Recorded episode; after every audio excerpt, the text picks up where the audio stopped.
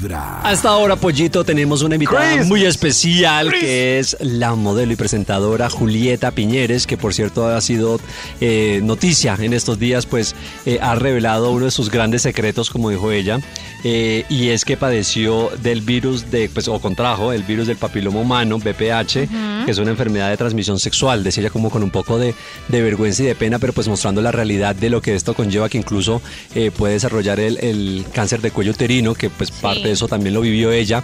Entonces en sus redes también dando como parte de, de alivio, pero también de prevención de las niñas para que tengan más conciencia y bueno, como un llamado. Y hoy la tenemos aquí también compartiéndonos unos tipsitos de alimentación para que también estemos con la maquinita al día y funcionando muy bien, sobre todo desde el desayuno.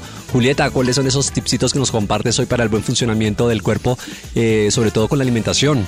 Hola a los oyentes de Vibra. Bueno, para mí un desayuno muy nutritivo y además delicioso en mi casa es siempre huevos. Me encantan los huevos. Eso no se ve tan bien, pero realmente me parece que es un súper alimento, es súper fácil de hacer, se cocina muy rápido em, y sobre todo nutritivo y delicioso. Entonces ahí va la proteína, dos huevos, pueden ser fritos o revueltos. Me como medio aguacate, no todos los días, pero sí por lo menos día de por medio que me encanta.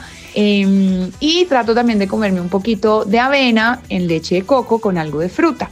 Y ese es como mi complemento perfecto de desayuno. Como es un desayuno tan grande, la verdad es que no me da hambre en toda la mañana y puedo llegar perfecto a la hora del almuerzo em, oh. y puedo concentrarme más en mi trabajo, quedo alimentada pero al mismo tiempo liviana, entonces para mí es perfecto. Es más, yo prefiero desayunar en mi casa que en cualquier otro lugar porque me parece que el desayuno en mi casa es el más rico de todos. Les mando un beso, beso enorme y espero les guste esta recomendación. Chao. Ese es el ideal, ¿no? Para hacerse el desayunito en casa y prepararse uno como esos alimenticos y bueno, ahí está.